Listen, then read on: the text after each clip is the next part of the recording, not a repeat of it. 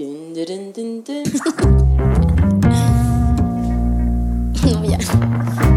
No,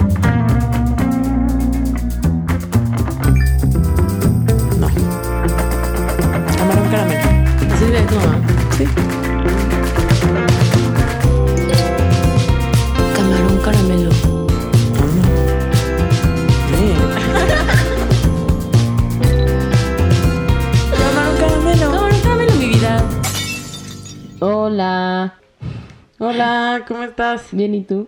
Muy bien. Bienvenidos a Camarón Caramelo, un podcast sobre esto y el otro. Así es. Cuéntanos con quién estamos aquí al lado de él. Pues hoy estamos con una amiga mía que se llama María del Mar. ¿Cómo estás, María? Hola, muy bien, gracias. Gracias por la invitación. Qué emoción tenerte. Sí, estamos súper emocionadas de este capítulo. María es neuróloga con especialidad en neurofisiología y eh, me emocionó mucho traerla porque queremos hablar con ella hoy del tema de los psicodélicos, De los trips densos. de los trips densos, exacto, de cómo afecta a nuestro cerebro y se me hizo muy interesante traer a alguien que nos pudiera hablar del tema desde un punto de vista un poco más científico.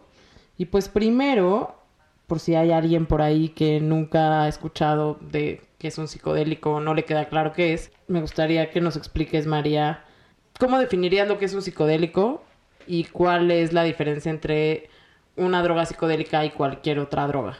Pues mira, los psicodélicos son una familia que se considera que alteran de manera profunda la conciencia, el estado de conciencia. Eh, el término, de hecho, se, acuñó en, los 50 haciendo referencia a, bueno, es, como de la palabra, de dos palabras griegas, psique, que quiere decir mente o, o alma, y delios, que es mostrar o enseñar. Entonces es una palabra que a mí me gusta en particular porque hace referencia como a, mostrar la mente o a develar la mente o incluso el alma. Bioquímicamente se define como aquellas sustancias psicotrópicas, psicotrópicas es que tienen, o sea, una tendencia a ir al, al cerebro, o alucinógenas, que es que causan visiones, pero que estas palabras se quedan cortas.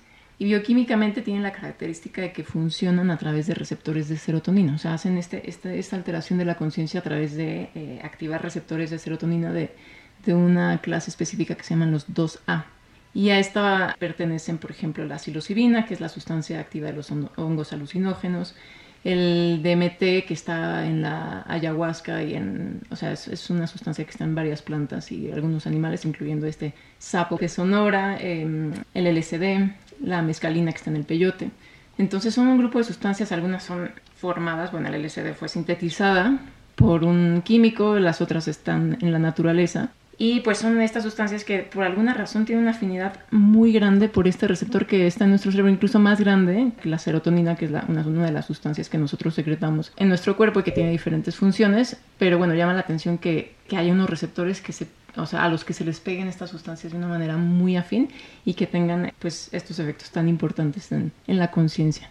Es que se me hace interesante que es como si estuviera nuestro cerebro destinado a encontrarse con estas sustancias en algún momento dado, si es que ya tiene receptores para estas sustancias. O bueno, ¿de qué manera afecta a los receptores de serotonina? Porque supongo que pues la serotonina es una sustancia que ya de por sí secretamos en cantidades eh, que nuestro cuerpo decide por alguna razón como para funcionar como personas en la vida diaria. Pero ¿en, qué sentido eh, estos receptores se estimulan al consumir un psicodélico? Pues sí, hay muchos subtipos de receptores de serotonina y como dices, es muy interesante pensar que alguna sustancia externa tiene como tan, o sea, que hace una mancuerna tan interesante con nuestro cuerpo, ¿no? Como si estuviera destinado. Hay una sustancia, nosotros, se piensa que po- posiblemente nosotros produzcamos también eh, DMT, dimetiltriptamina, eh, que eso es algún descubrimiento relativamente reciente y, y no se sabe muy bien en qué contextos, pero se piensa que eh, con los sueños, por ejemplo, la glándula pineal secreta DMT o al momento de morir, De que se morir, liberen eh, cantidades muy grandes de DMT que nos den como esta experiencia de, de, de- de estar cruzando el túnel, ¿no? Pero bueno, ese es un, un debate, todavía no se sabe. Hay muchas cosas por aprender.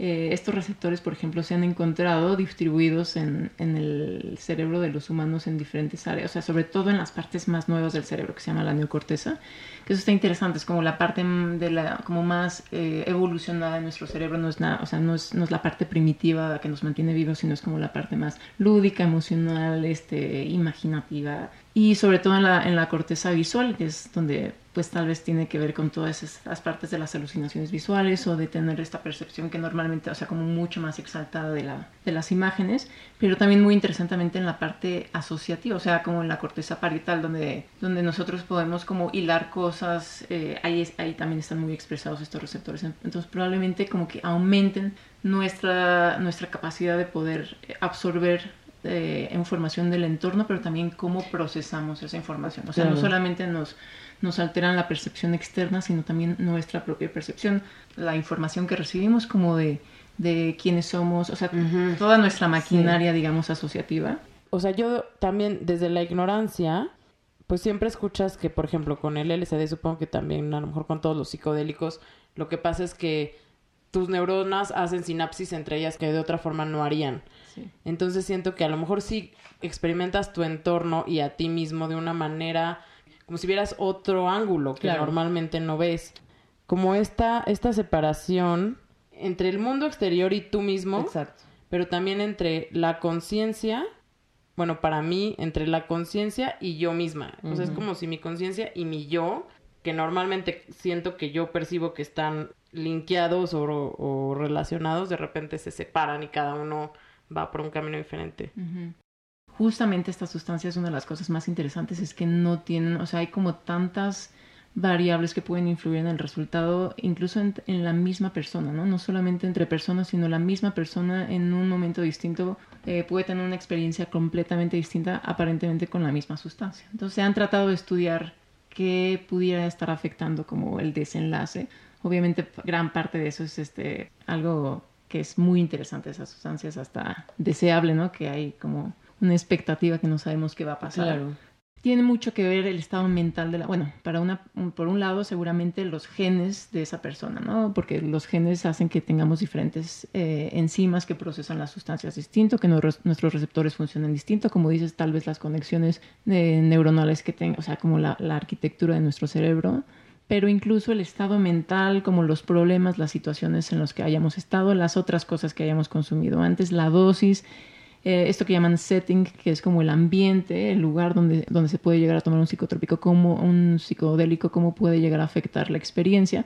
Entonces hay tantas cosas y son sustancias tan complejas y justamente se prohibieron durante tanto tiempo, o sea, eh, desde que se descubrieron eh, prácticamente en los 60 por cuestiones más políticas que otra cosa se prohibieron y pues toda esta como, o sea, cuando se descubrieron eh, en los 50 se empezaron a utilizar muchísimo en el contexto de investigación médica, particularmente psiquiátrica, de, con respecto a las neurociencias, estaban haciendo como muchísimos artículos, ensayos, conferencias y todo esto se frenó a raíz de que se hizo como un símbolo de la contracultura, de algo que tenía que ver como contra los estatutos del, del, gobierno, particularmente la guerra de Vietnam tuvo mucho que ver con, con el hecho de que la, o sea, los hippies eh, que no querían ir a la guerra, que estaban cuestionando el gobierno, entonces todo esto frenó la investigación y pues hay como un, hueco gigante, exacto, de, de, que se dejó de, de, estudiar estas sustancias y apenas ahorita se están retomando, que es como un momento muy interesante porque justamente ya se empezaron a permitir eh, hacer estudios en contextos clínicos controlados para ver porque pues, se sabe que el potencial de estas sustancias eh, es enorme, ¿no?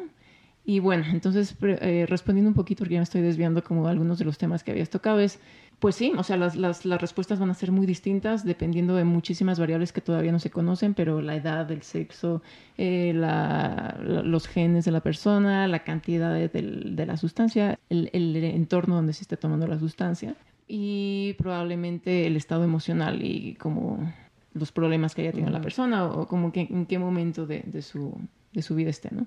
Eh, mucha gente que ha estudiado esto dice que probablemente el mejor momento para tomarlo sea como en la edad media, ¿no? O sea, tal vez no tanto en la juventud, sino en un momento donde tenemos tal vez una crisis de, pues, de propósito, de laboral, de qué es lo que sigue en la primera parte de la vida es como muchísimo experimentar y estas cosas y después como que dices, bueno, ¿y ahora qué sigue? Y tener algunas veces estas experiencias que, que expanden la conciencia, que te pueden hacer percibir las cosas de manera distinta, pueden llegar a, aclararte muchas dudas y hacerte tener una perspectiva distinta sobre la vida.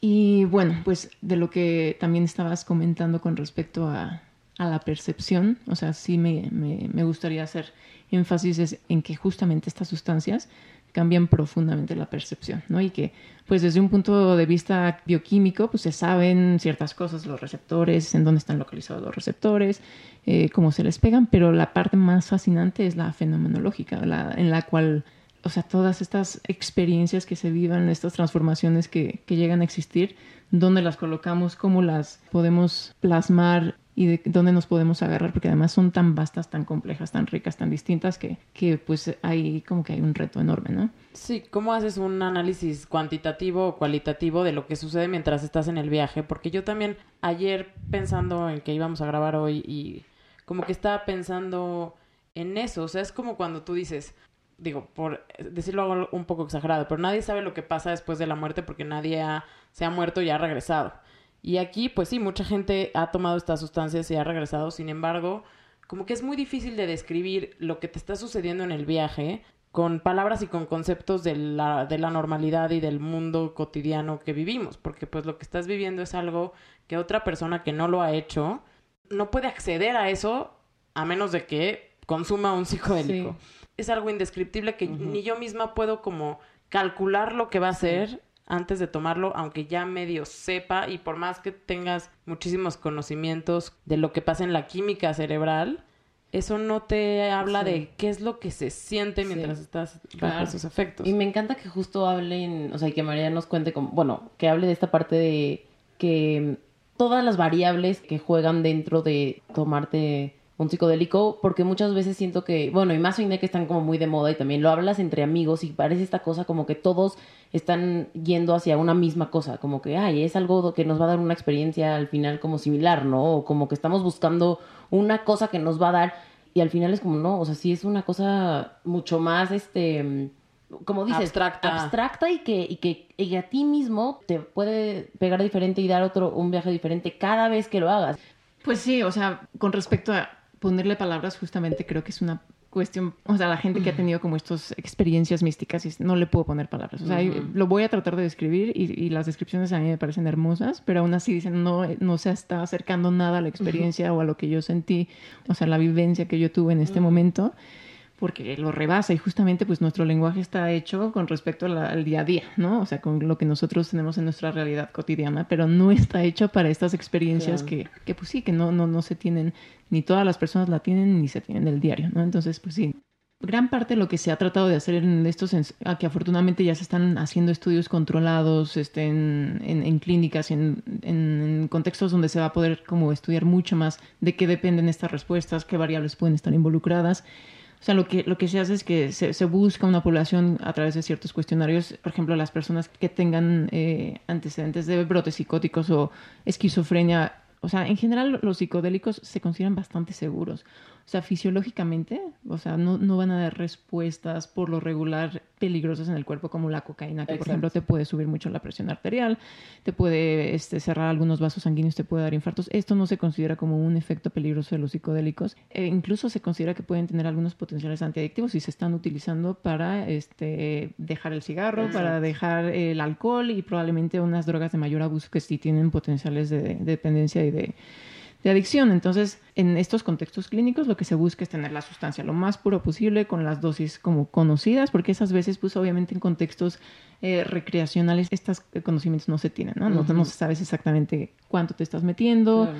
Pues sí, si hubiera No otras está- cosas. O sea, como que no está controlado no está ni el, ni el sujeto ni la droga, ¿no? Que eso es lo que se busca mucho en contextos clínicos y cuando se hace de esta manera, los resultados son bastante más eh, reproducibles. O sea, cuando se escoge bien a la persona y se escoge bien, o sea, y la sustancia está como bien conocida eh, y se hace como un contexto eh, controlado, por ejemplo, tratar de lograr que el setting sea de cierta forma, o sea, que el entorno sea a un lugar agradable, tranquilo, muchas veces se les pone cierto tipo de música, o sea, como que se controlan la mayor parte de las variables que se pueden controlar y los efectos son bastante claros. Y es lo que se está haciendo ahora como para pacientes con cáncer terminal que se les está ofreciendo la psilocibina como para tratar de lidiar con el, el estrés eh, de, de la, pues, De la la muerte. muerte. la ansiedad, la depresión. Claro.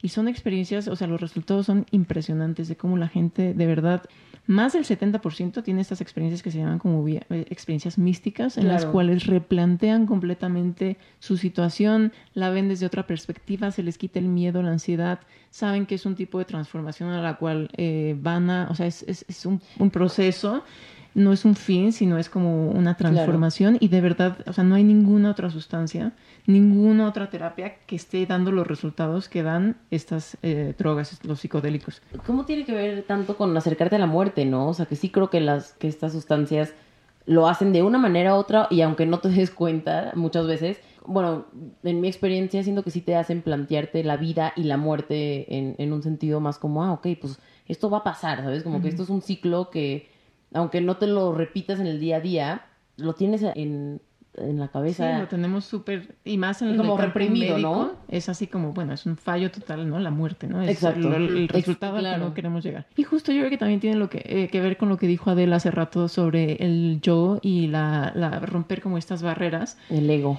del ego, que, que, que- qué diablos es eso, pero se Sí. entiende también, ¿no? Cuando, cuando sucede. Que yo creo que eso tiene un papel fundamental en esta parte de que somos todos parte de algo más grande. Eh, vamos a volver a eso, vamos a resurgir de eso.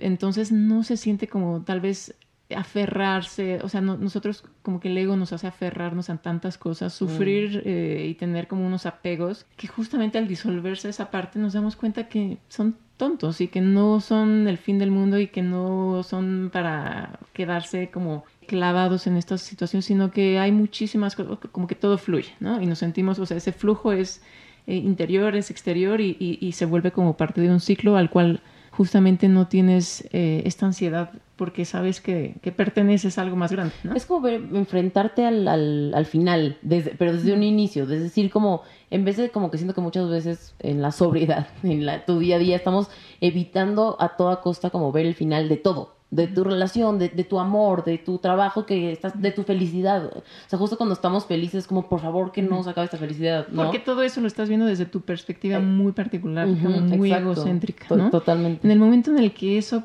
pierde valor, o sea, como no es, como no gravita tanto hacia, hacia eso, lo sientes Claro. distinto, es una De repente, perspectiva sí. distinta donde, donde eso pierde significado Claro. y donde hay como una liberación. Entonces, Totalmente. eh, yo creo que esa es una de las grandes eh, aportaciones de estas, de estos, que, no- que no te lo dan otras sustancias, ¿no? Y que normalmente justamente mientras más estamos como metidos en nuestro día a día en la rutina, como que menos tenemos este flujo de felicidad, de, o sea, de pertenencia, Sí. de conexión con De- las demás cosas. Sí, eso que decías ahorita como de que vemos el final de las cosas, creo que yo, la manera en la que yo lo interpreto por mi experiencia quizás, es como esta idea de que nosotros no tenemos de otra en la cotidianidad más que concebir el tiempo lineal. Entonces, como Ah, dijiste, sí. si tú ahorita estás viviendo algo, lo que sea, ¿no? Un problema en tu trabajo, con tu familia, este, un problema como de relación amorosa o lo que sea, como que estás clavada en eso, o sea, en este momento en el que estás viviendo esto y eso te duele o te frustra o lo que sea. Y cuando he estado bajo el efecto de los psicodélicos, como que me da la impresión de que todo está sucediendo Claro. simultáneamente, entonces no puedo concentrarme en el hoy, Totalmente. porque el hoy no tiene tanto sentido. E incluso yo me he dado cuenta como yo, tal vez por una manera de poner resistencia, como que, o sea, cuando estoy bajo ese efecto quiero recordar cuál es mi casa, Hmm. dónde vivo ahorita, qué onda con mis gatos, cómo se llaman mis papás, eh, en qué proyecto estoy trabajando en ese momento, pero no me significa nada, o sea, como que lo pienso y digo, pero pues esto, esto no me hace ser yo, pero siento que en, en- la vida diaria sí lo vemos así, o sea, Bueno, y- son todos esos factores, sobre todo que, que, que son los más como inmediatos en cuanto a tiempo y en cuanto a Exacto. espacio, que sientes que son lo que tú eres a- ahora. Y, y luego llegas de repente bajo estos efectos a una conciencia de que eres como que eres más que eso, Exacto. Pero pero también en un sentido para nada este narcisista Sí. ni ni de que tienes poder ni nada, al contrario, es como Sí. como que eres nada, como que eres uno más con la Claro. naturaleza, o sea, yo me acuerdo que el otro día en la, en Cuernavaca me metía al baño y yo me sentía conectada con la puerta, con la puerta, era una puerta de madera, Claro, eso sí. era natural.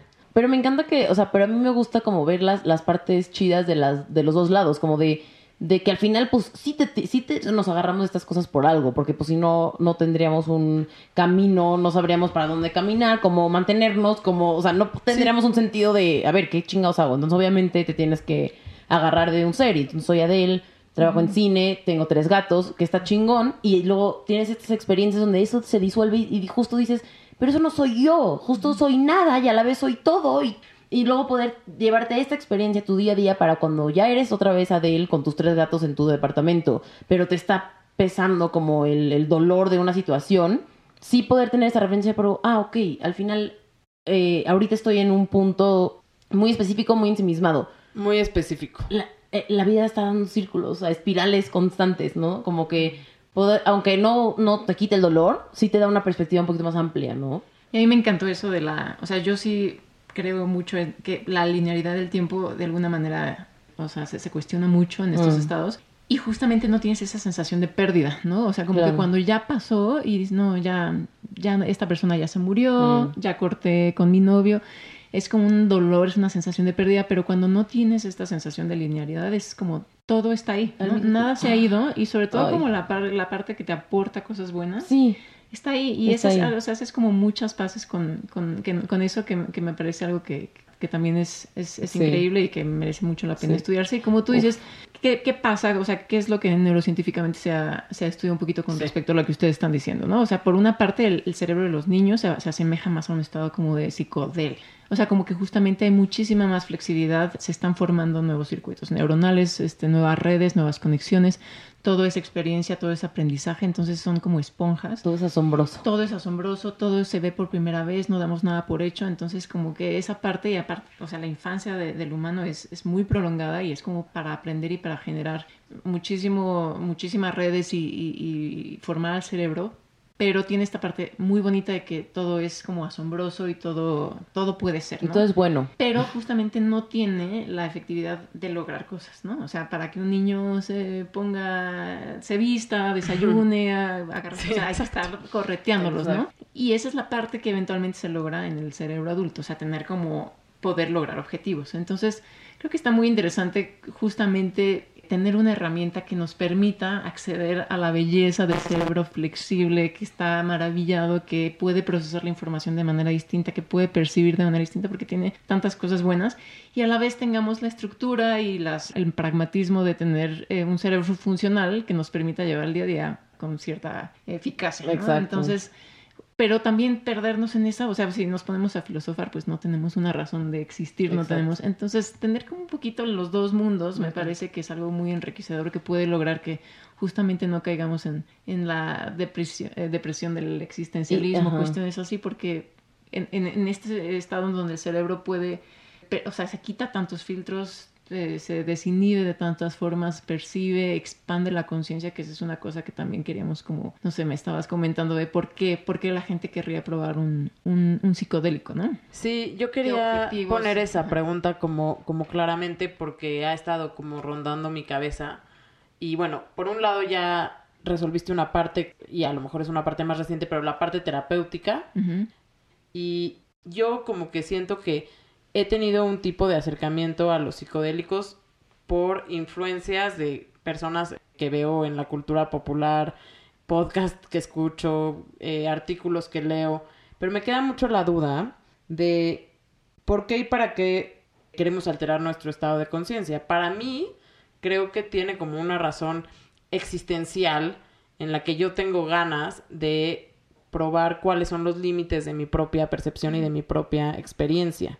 Pero creo que mucha gente lo hace como con fines más recreativos, creo que mucha gente lo hace para llegar a un tipo de iluminación espiritual y me confunde porque cuando estuve bajo el efecto de eso, me pregunté muchísimo para qué lo estaba haciendo.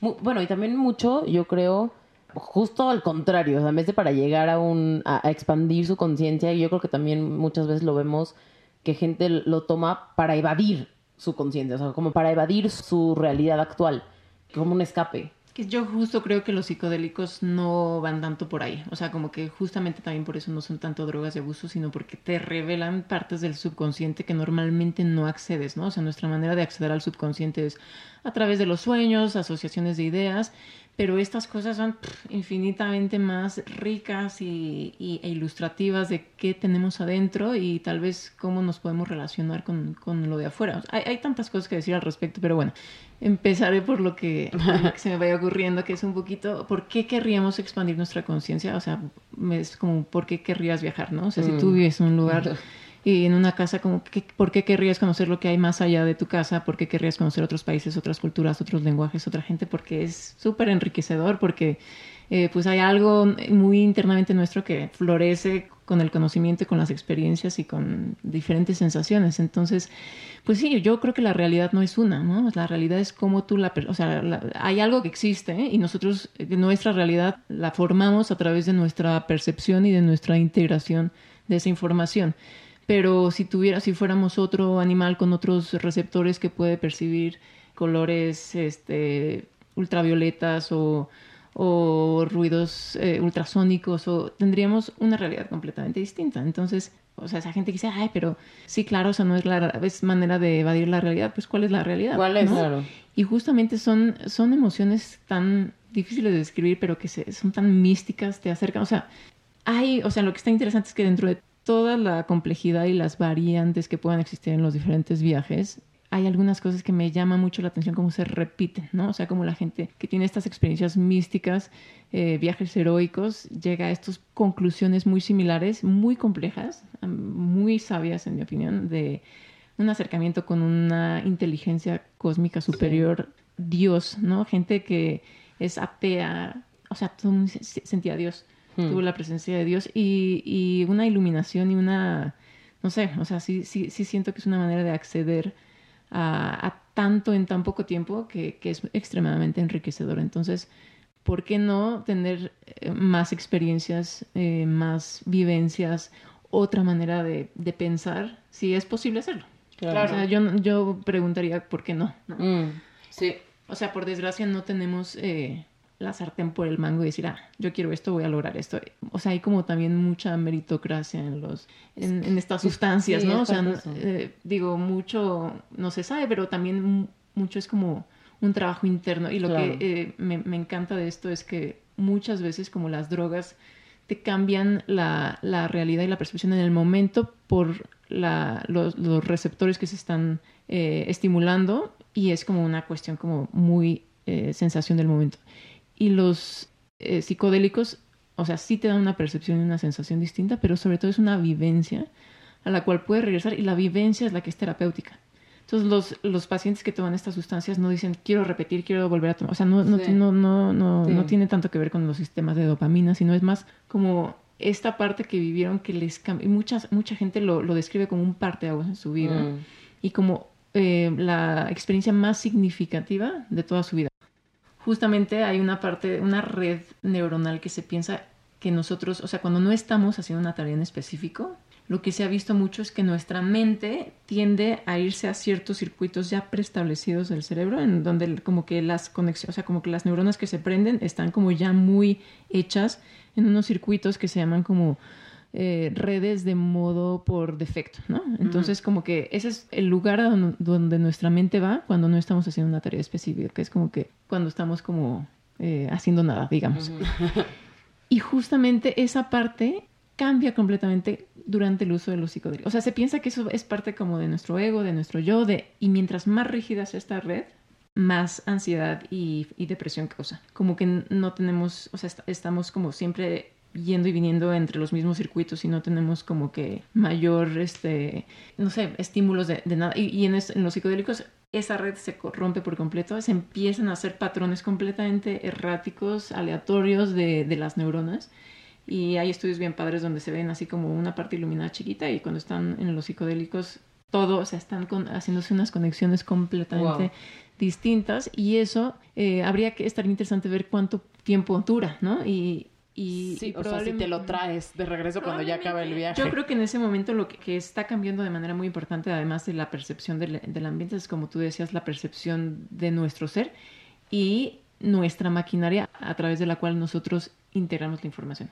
Pero lo que se aprende de eso, la vivencia que queda de Sí. eso, es lo que persiste y lo que es muy... O sea, hay casos de gente que deja de fumar, que deja de beber un caso muy interesante de alguien que es tartamudo y en el momento, o sea, un- que tiene como esa, e- este viaje como tan, tan intenso y que dice, tengo que parar de hacer esto y lo piensa y lo siente y lo, lo, lo, lo procesa de una manera tan distinta y después del viaje deja de tartamudear, Wow. absolutamente.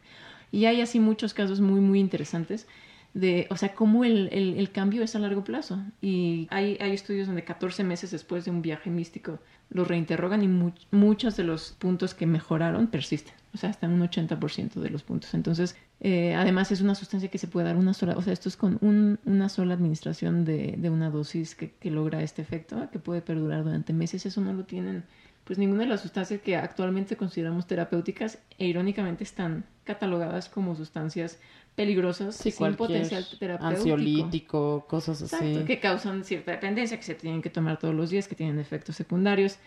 Y los psicodélicos están tratados como drogas de abuso sin potencial terapéutico, cuando se está además. descubriendo que es todo lo contrario. Eso me hace pensar como cuando tú preguntas a él, como, ¿por qué no los tomamos? Y nos da todas estas explicaciones de gente con problemas como súper específicos y tú y yo de que, pues, ¿para qué quiero disolver mi ego? Y que... Pero es muy válido. De hecho, o sea, mucha Exacto, gente se, cues- se cuestiona así como, ¿por qué vamos a limitar estas sustancias mágicas a los enfermos?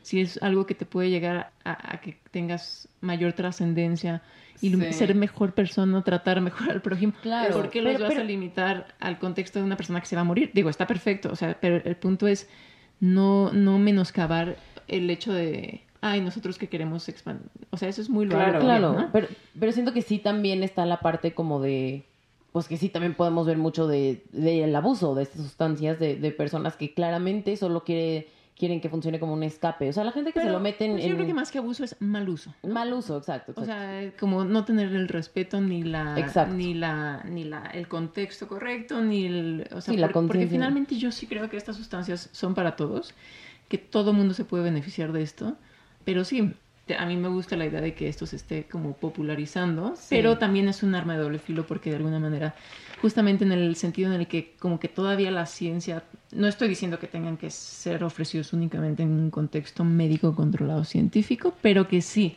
estos estudios nos van a dar muchísima más luz y entendimiento de cómo, Sí. cómo poder usar estas sustancias de la mejor manera posible. Eso sí, hasta, hasta ya re- recreacionalmente poder usar la información que se está usando médicamente para tu, ¿no? Como controlarlo un poco mejor o tener más información. Sí, hacerlo de una manera más correcta y más controlada y obviamente, o sea, lo que puede llegar a ser peligroso de un psicodélico es justamente en este cambio de percepción o de alteración de la conciencia, que algunas personas tomen conductas de riesgo, que eso también es lo que ayuda a que nosotros, nuestro cerebro sea un poquito, o que se filtre tantas cosas, que sea rígido, pues de alguna manera también nos ayuda a preservar nuestra vida, ¿no?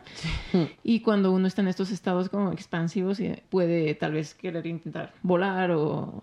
Entonces sí, sí controlar y tener eh, en tomar en cuenta como estas situaciones es importante para pues hacerlas lo más seguro posibles, pero Para por tener mucho un buen viaje. pero por mucho son de las, de las sustancias eh, más seguras que existen probablemente, ¿no? Lo que pasa es que son tan transformadoras de la conciencia y de la percepción que, que dan mucho miedo a la vez, ¿no? Sí, es que yo lo que iba a decir, en parte pues sí, el hecho de que sea ilegal no ayuda en nada porque Mm. aunque ahorita creo que hay muchísima más información de la que hubiera habido hace cinco años o hace diez años, sí lo hacemos mucho desde la ignorancia, o sea, lo digo por mí, pero sí yo pienso que al ser algo como tan intenso y tan como trascendental, transformador y que aparte mucha gente ahora lo está haciendo.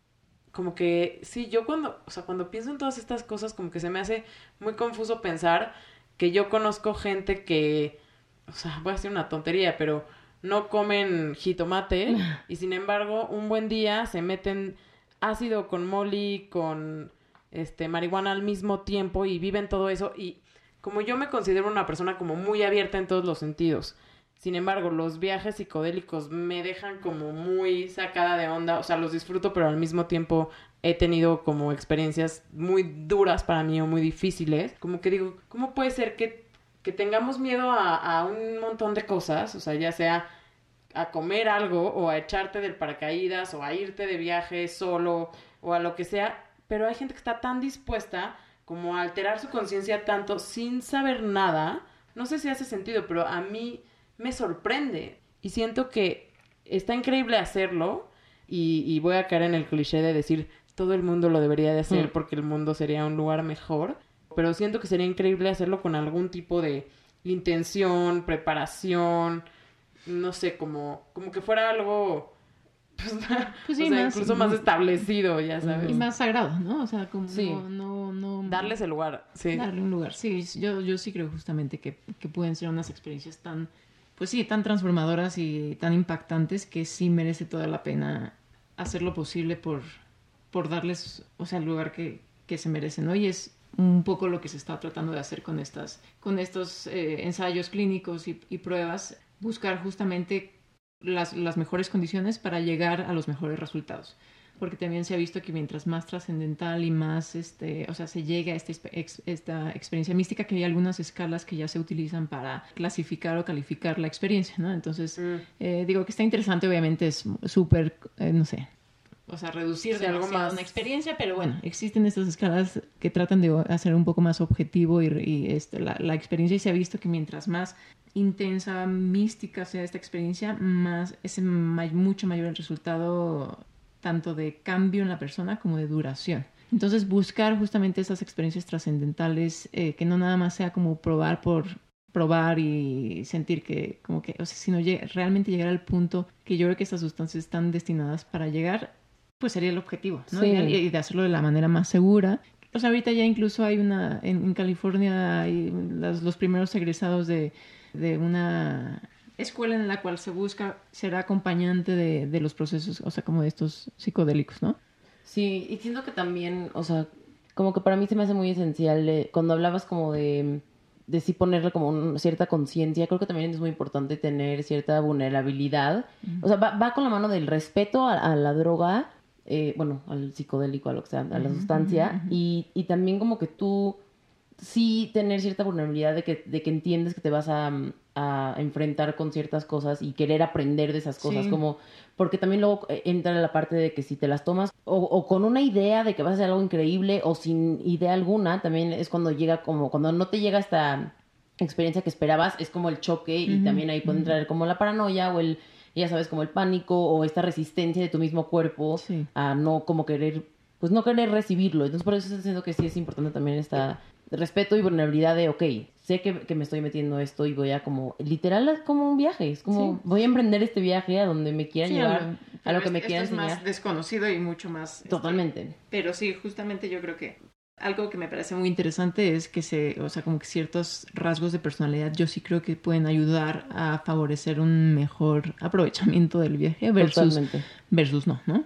Eh, pero eso, bueno, es algo que se está estudiando todavía mucho, tener cierta sensibilidad, o sea, Sí. como que hay, de alguna manera esta sustancia no trabaja sola, trabaja contigo, trabaja con tu, Sí. con tu cerebro y, y es esta mezcla que resulta como en cosas tan distintas, ¿no? Claro. Eh, o sea, yo siento de alguna manera que, que estimular como estos receptores te cambia tu maquinaria, tu, Sí. tu, tu software de alguna manera y, y lo que tú hagas con ello también tiene mucho que ver con, contigo. Yo, yo tengo, bueno, me pasó que siento que en general yo me percibo como una persona muy, no aprensiva, pero como que por un lado tengo esa parte artística y medio libre, pero por, por otra parte sí siento que como que, Control. que- como que necesito control de cierta forma, tal vez no como el, el, el estereotípico, como que no, no soy ordenada ni nada, pero sí como que me interesa mucho como, a ver, pero ¿qué, está- qué vamos a hacer? Y, que ¿sabes? Como con quién estoy, con quién me llevo y por qué me llevo, con- o sea, como ese tipo de, de control y cuando me metí ácido, de repente era como, espérate, pero también tienes...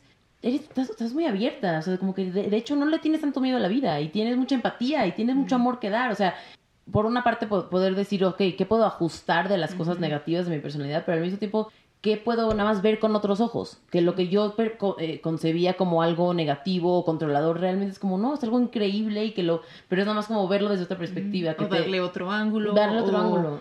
Conciliar esa parte con otra. O sea, sí, justamente yo creo que hay, o sea, y, y- lo tocaron hace rato que, que también es un punto muy bonito que justamente creo que hay una mezcla de, de apreciación por uno mismo, o sea, como de, de, de Sí. amor propio, de amor, pero, pero no es justamente, no es como para inflar el ego, sino es todo lo contrario, Todo es algo con- ujú. súper, o sea, que te, Humilde súper humilde, o sea, Súper. es como algo que se piensa que no está como vinculado y que puedas tener como justamente una mucho mayor humildad, un mucho mayor respeto, sentirte tan grande y tan pequeño al mismo tiempo, pero no es algo contradictorio, sentirte parte de y dar, ¿no? O sea, como esta parte como muy expansiva Claro. que, que te llegan a dar no solamente como de, de, de conciencia, sino afectiva también, como que el afecto lo quieres dar, se, se va, se desborda y, y hay suficiente, ¿no? Para todo.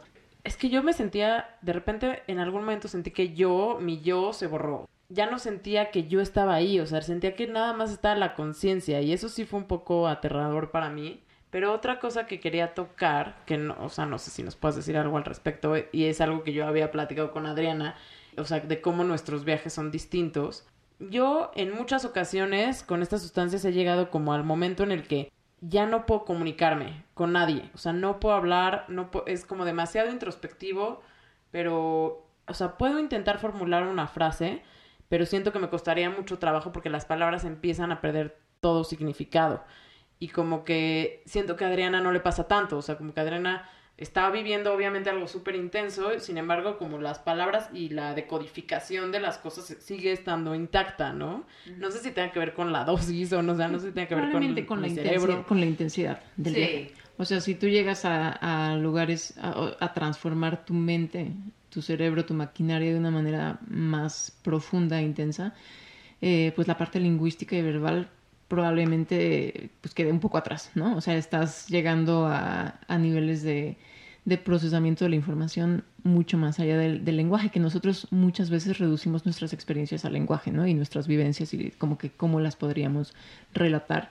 Y cuando tu manera de percibir y de, de, de recibir esa información es mucho mayor, pues sí, el lenguaje se queda atrás y probablemente estás como muy ocupado en tratando de, de recibir eh, y de, o sea, de procesar es, es, eh, tantos otros canales abiertos y tantos filtros, o sea, como que que... de entender qué chingado está pasando. Sí, es que yo me siento, o sea, en parte me gusta mucho, pero hay momentos donde me siento así como súper desarmada. Claro. Entonces es como, ay, que y no puedo hacer nada, me Claro. paraliza mucho.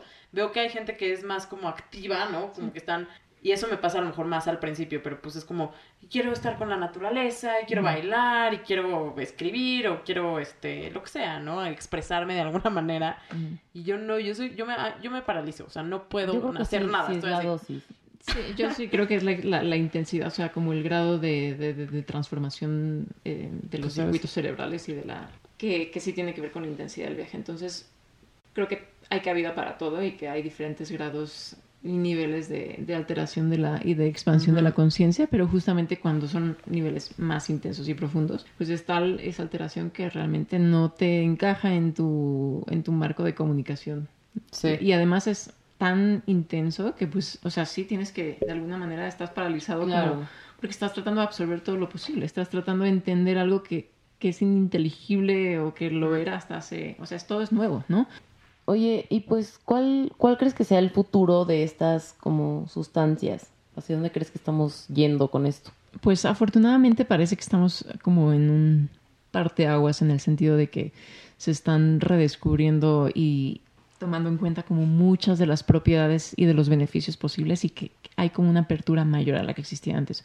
O sea, desde que se empezaron a, a permitir los ensayos clínicos eh, a finales de los 90, ahorita como que se- hay, hay tantas evidencias que se han generado de tantos efectos positivos que sí se está buscando, o sea, a partir de la ciencia se está buscando generar cambios en la cultura y, o sea, como que la ciencia afortunadamente nos va a permitir empujar como a- hacia adelante las concepciones culturales y los tabús como de esta sustancia, tanto como por la parte gubernamental y, y política y de las regulaciones, ¿no? Entonces, a través de generar como cambios positivos en gente, porque ya han sido miles de personas que se han beneficiado en estos ensayos clínicos en los cuales la- el cambio y so- son notorios eh, y se empieza como a generar esta, esta nueva información y esta nueva la, gente lo, va- lo busca cada vez más y a raíz de eso se va a hacer como un empuje a cambiar eh, pues las legislaciones y la percepción entonces, afortunadamente, yo creo que viene un cambio cultural importante y vienen muy probablemente ya se están, este, se están intentando hacer cambios a las clasificaciones de estas sustancias. Entonces, yo espero que en algunos años veamos realmente una reapertura y, y que lo veamos con otros ojos como sociedad.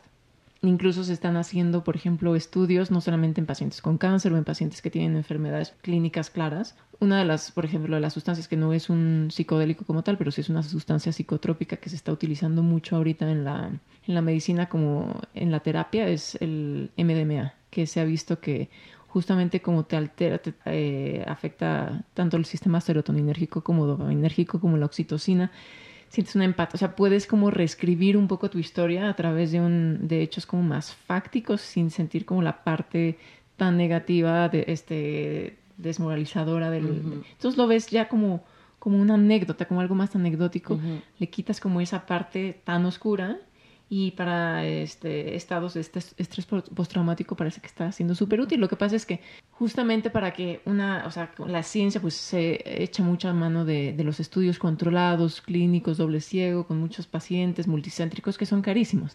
Y estos estudios por lo regular los patrocinan las industrias farmacéuticas que tienen como muchos intereses económicos de por medio porque pueden patentar una nueva sustancia. Estas sustancias, pues la psilocibina es una sustancia natural que ocurre en los hongos, no las puedes patentar, igual DMT en la ayahuasca, en el sapo. El LSD es una sustancia viejísima que, que ya perdió la patente, entonces no hay un interés económico que haga que, que las industrias quieran eh, eh, promover esto, sino ya probablemente estaríamos mucho más adelantados. Pero desafortunadamente desde la eh, perspectiva de la conciencia, de la mejoría de, del estado eh, anímico, entre otros muchos, que está moviendo a estas sustancias y que esperemos que, que tengan un resultado favorecedor en pocos años. Pues sí, ojalá en, en, unos años estemos teniendo totalmente otra conversación al respecto, ¿no? Este, pues María, muchas gracias. Me encantó, estuvo súper interesante. A mí también, Gracias por la invitación. Cuando quieran. Y vámonos a meter hongos. Bye.